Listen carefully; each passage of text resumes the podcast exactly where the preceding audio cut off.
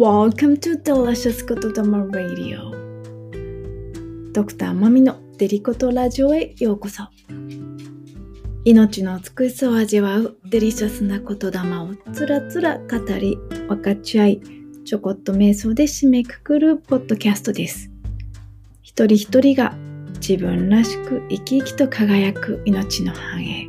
Flourishing を祈りを祝し心を込めてお届けいたします。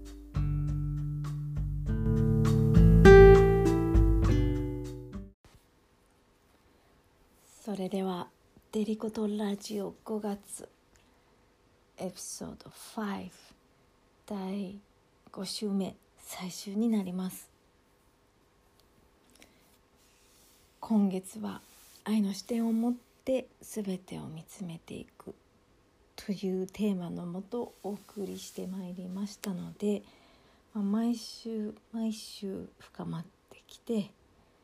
インナーチャイルドだったり慈悲の心を目覚めさせそして慈愛の鍛錬の瞑想ということでまあなんかちょっと修行的に進んできたかなと思うんだけれども、まあ、今日は、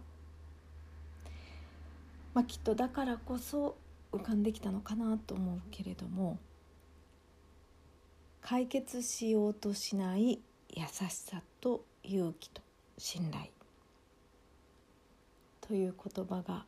私の中に浮かんできてですねまあこれかなと。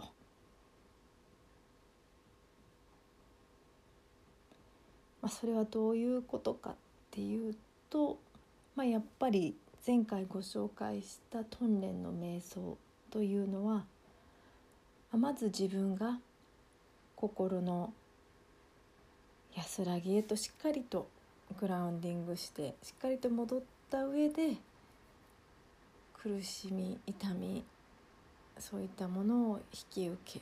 吸い込み喜び安らぎを吐き出すという、まあ、瞑想なわけですよね。とはいえやっぱり受け入れがたきものっていうのは存在し続けることもあるわけですよ。そんなに簡単に吸えて吐ききれないこと例えば今日、えー、ウェルネスウェビナーのシリーズが5月は同様に、まあ、愛の視点っていうところを特に死というね、えー、生死の死のところに焦点を当ててお送りしていたのでやっぱりすごくこういろいろな方がいろいろな思いをこう持たれたと思うんですよね。だからやっぱり分かち合いの場所があったらいいんじゃないかということで、まあ、そのズームシェア会を行ったんですけどいくらだからこそそのスピリチュアルな学びをしている要は霊的なことを分かっているこの肉体がなくなっても魂は生きているっていうことが分かっていたとしてもやっぱり悲しいんですよね。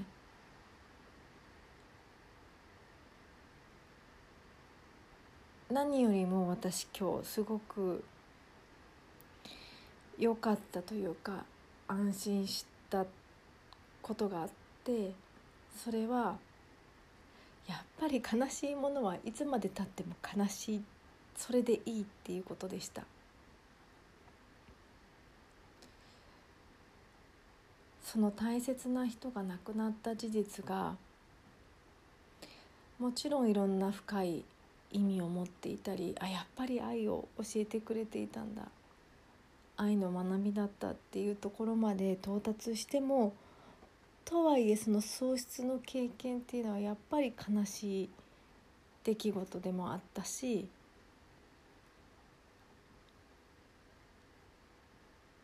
もう戻ることのない喪失なわけですよね。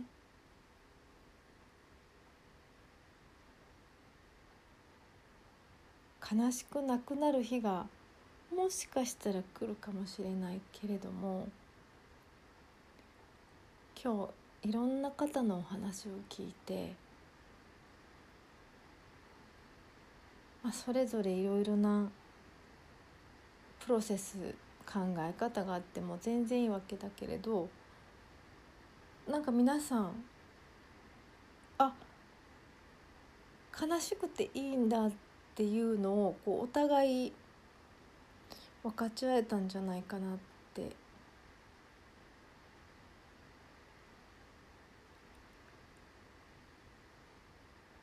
そこでそうやっぱりこれは危険なところというか注意しなきゃいけないなっていうコンセプトがあってそれは心理学用語ではスピリチュアルバイパスとかねスピリチュアルバイパッシングって言ったりするんですね。まあ、それはどういうことかというと、まあ、スピリチュアルな学びをしていくとこうそっちばかりこう思考がいってしまって例えば怒るのは波動が低いとかね。でさっきの例で言うとこうもうすでに浮かばれているんだから悲しんでも仕方ないとかね。その人間だからこそ本来味わうその感情さえも否定しまうというか、えーと、定義が書き出してあるから読みますね、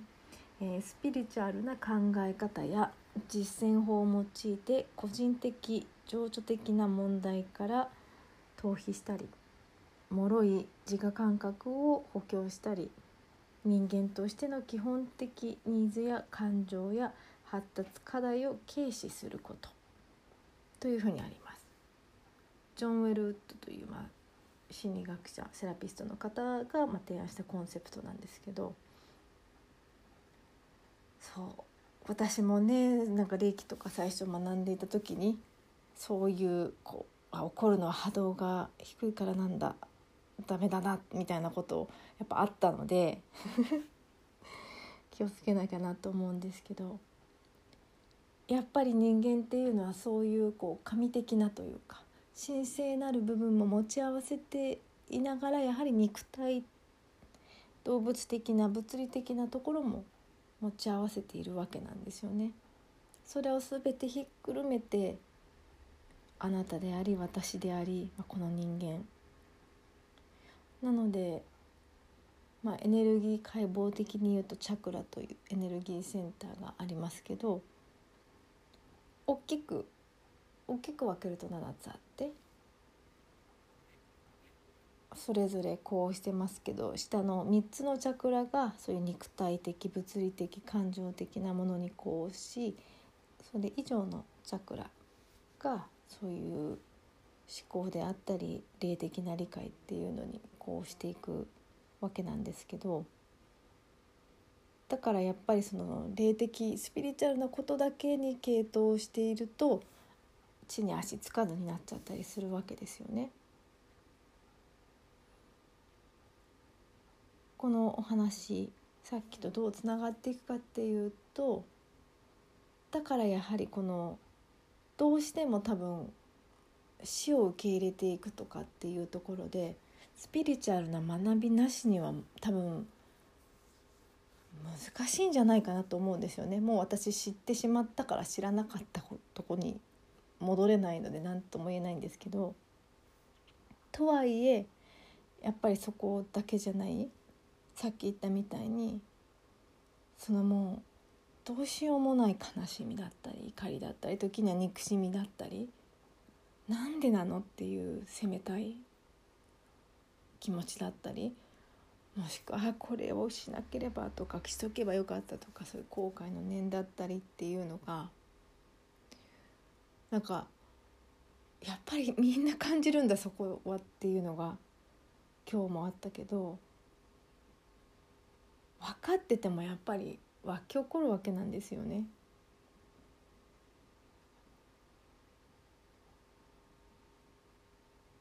それは私たちが波動が低いとかそういうことではなくやはりその生き物としてそういった部分も持ち得ているということそしてその感情を味わうからこそまた分かってくることがあるわけですよね。今日やはりその参加してくださった皆さんと本当にその感情を分かち合えたひとときだったと思います泣いたり笑ったり痛みに共鳴したり。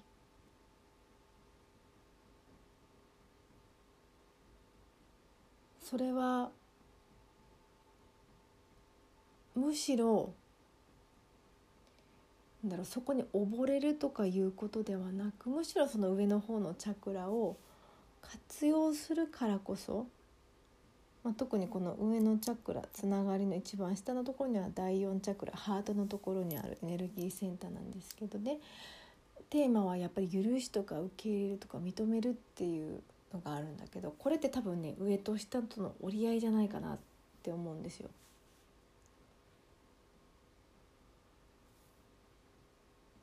その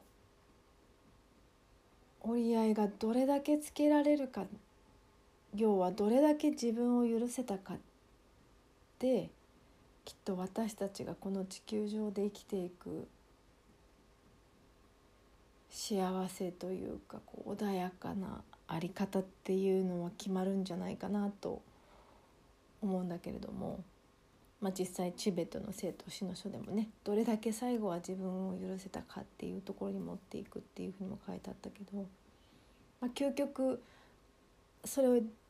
今話してきたところで言い換えると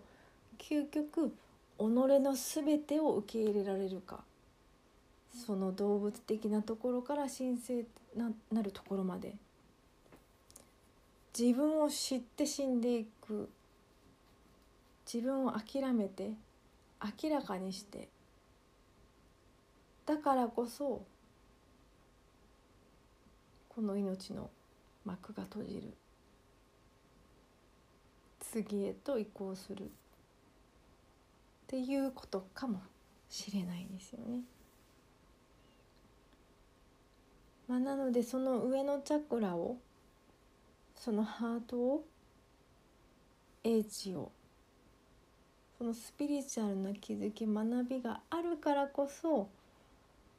この恐怖や悲しみや怒りや憎しみや後悔っていうものをかりと抱きしめることができる。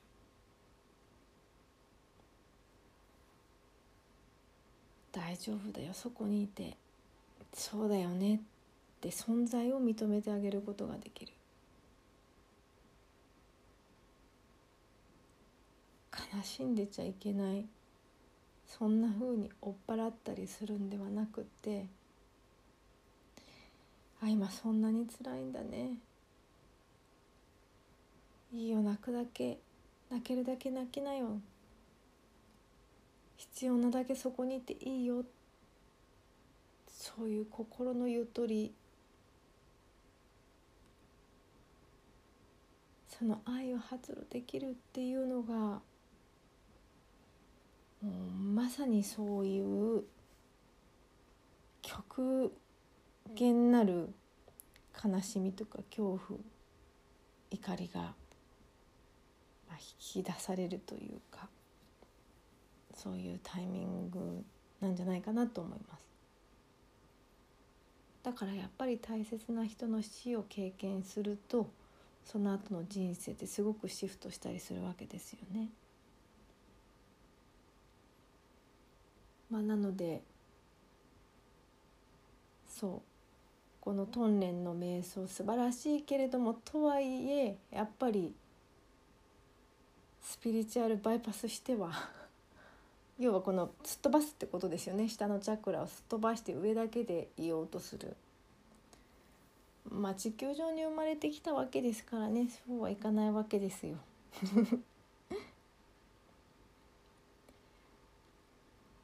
しっかりとその地球の地を踏んで地球ライフを生きていくまあじゃなきゃ何のためにここに生まれてきたのって話になりますからね。わざわざ日本に来たのに行ったのはマック。行ったのは ケンタッキーフライドチキン。じゃあもったいないですからね。まあ今の例が適当かどうかわからないけど。まあそんなところでだからこそまあ、その要は下の方のチャクラ第1から第3に感じるものそれが感覚この五感を通して感じるものだったり感情だったり、まあ、肉体物理的なものつまりこの地球で感じることを味わえるのはそこを通してなわけですよね。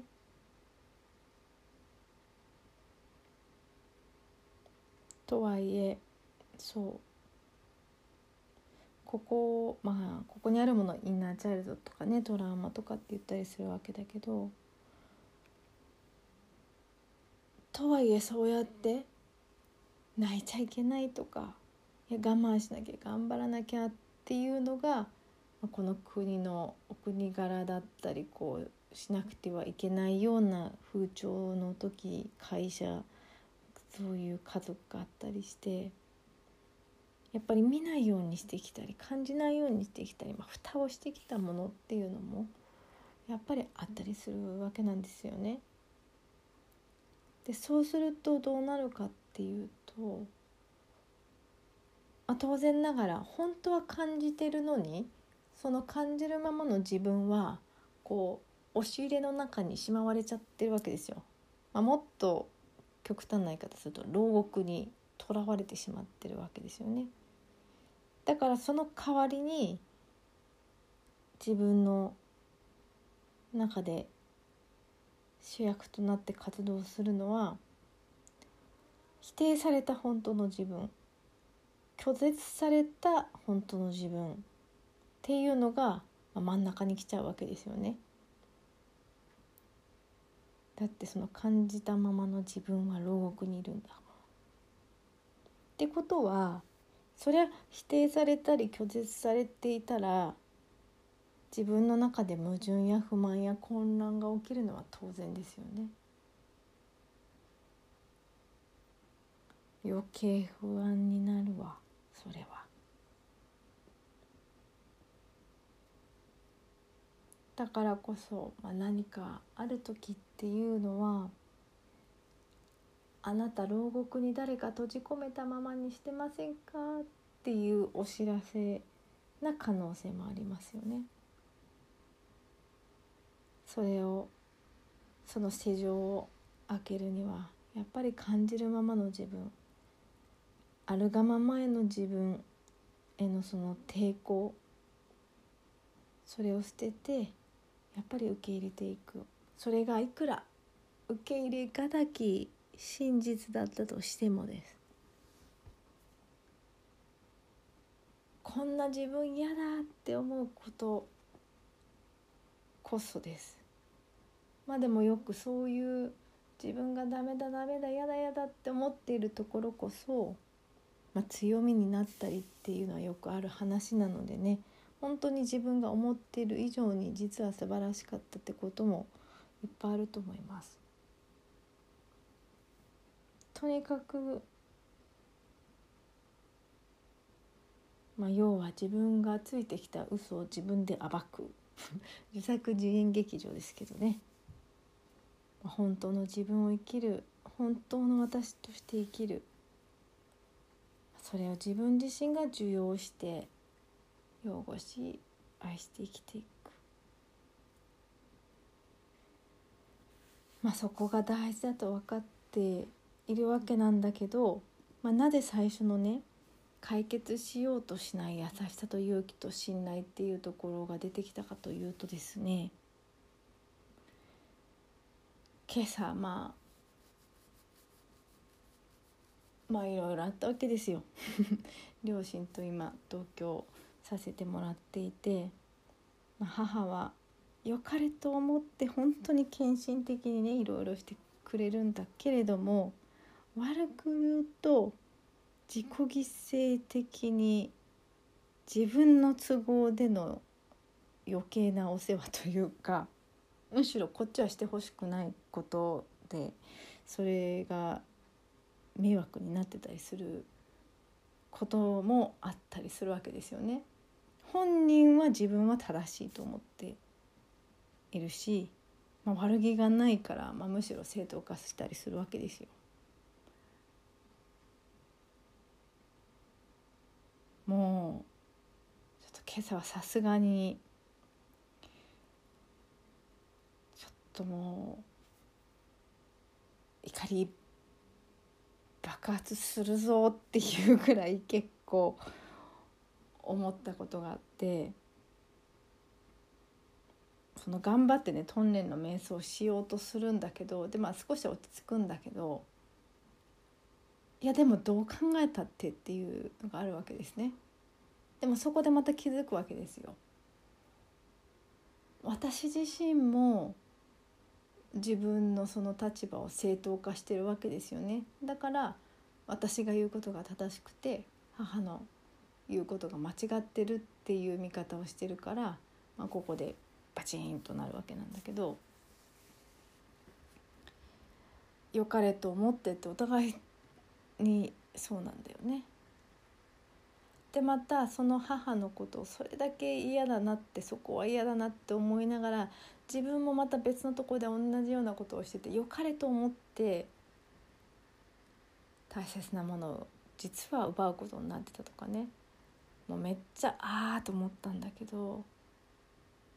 やっぱりこの世界は自分の鏡だなって思うけどそうやって必要なことを教えてくれる。だから今回はあそうかと思ったのはそう私にとってのこの受け入れがたき事実っていうのはですね私には、まあ、当たり前のこと言いますけど私には母を幸せにすることができないんですね。母を癒すこともできないしまた母に完全に私自身を理解してもらえることもできない。分かり合えることもできないっていうこの事実。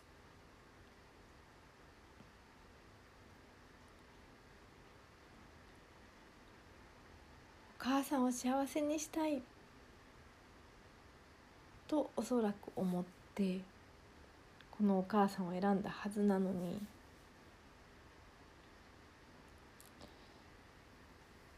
彼女には彼女の幸せの形があって私が思う幸せとはやっぱり違うわけなんですよね。そしてまたその幸せというのは彼女自身が手に入れ味わうもので私自身が与えるものでもないんですよね。そしてまた何より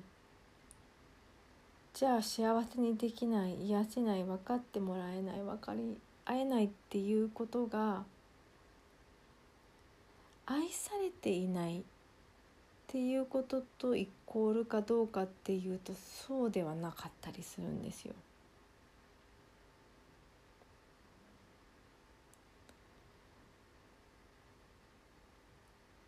それぞれの愛し方があるから愛していても幸せにできない癒せない分かってもらえない分かり合えないことがあると、まあ、当たり前のことだって思われるかもしれないんですけど私にとってはあそこ？っていう感じの見エピファニーでした。でもそう。やっぱり自分にとって絶対的だと思い込んでいた存在がそうでないと分かった時って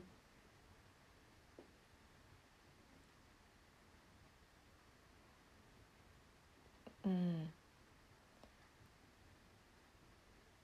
やっぱり戸惑いますよね。だからやっぱり子供にとって親って絶対的な存在だったりするわけですよね。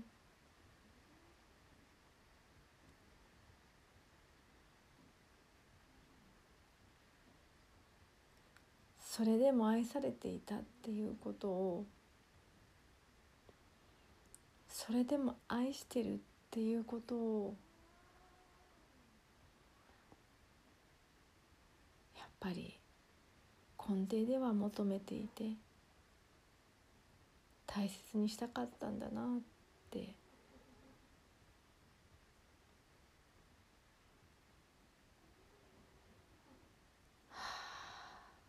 そこに気づいた次第でございます。愛されているんです。愛されてきたんです。私の望むような形ではなかったとしても。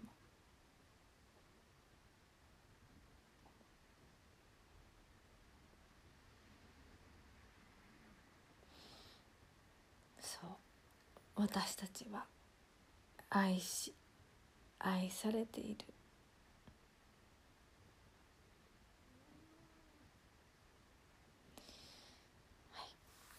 ということで本日は解決しようとしない優しさと勇気と信頼。要は、まあ、もうそのありのままを受け入れる見つめるそれでいいよ。そうできること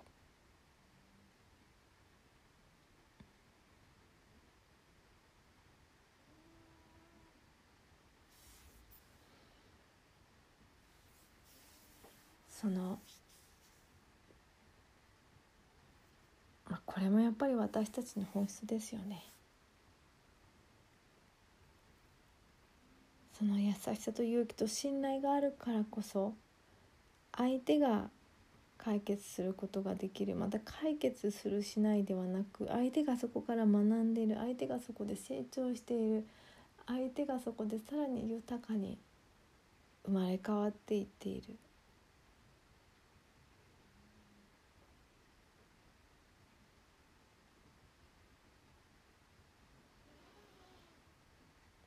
それではそのありのままに身を任せゆったりとした呼吸をしながら締めくくっていきたいと思います。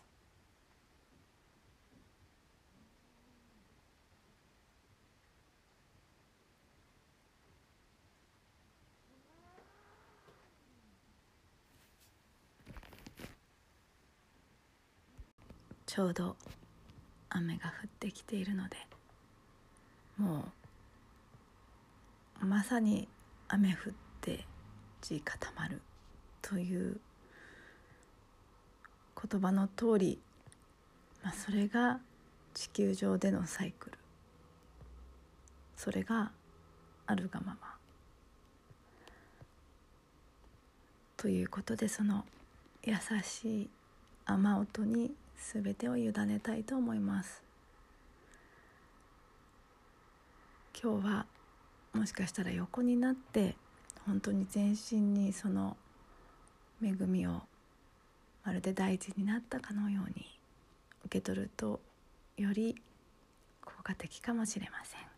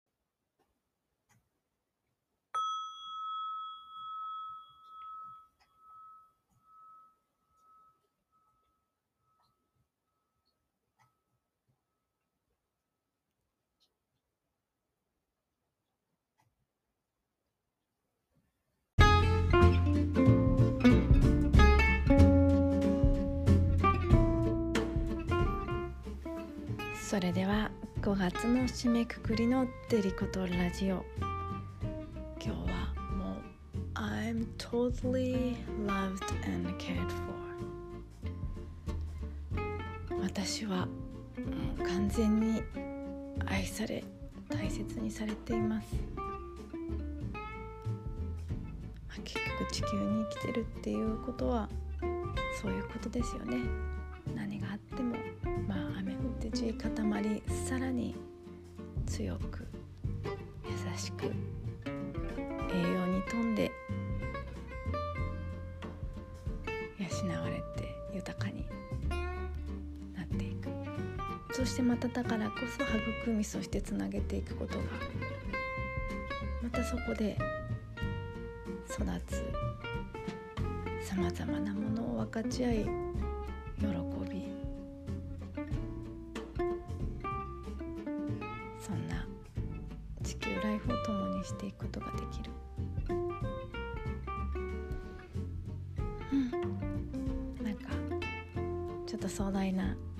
ですねそれでは皆さんまた1週間素敵な6月をお迎えお過ごしください Thank you so much for listening to Delicato Radio and have a wonderful week and see you next Monday. Bye.